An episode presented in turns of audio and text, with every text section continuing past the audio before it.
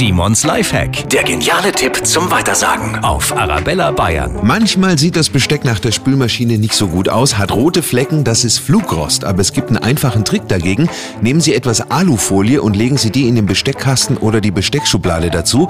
Flugrost, das ist so feiner Eisenstaub, der in der Luft rostet und sich dann auf dem Besteck ablegt. Und das ist mit Wegwischen nur schwer wegzubekommen.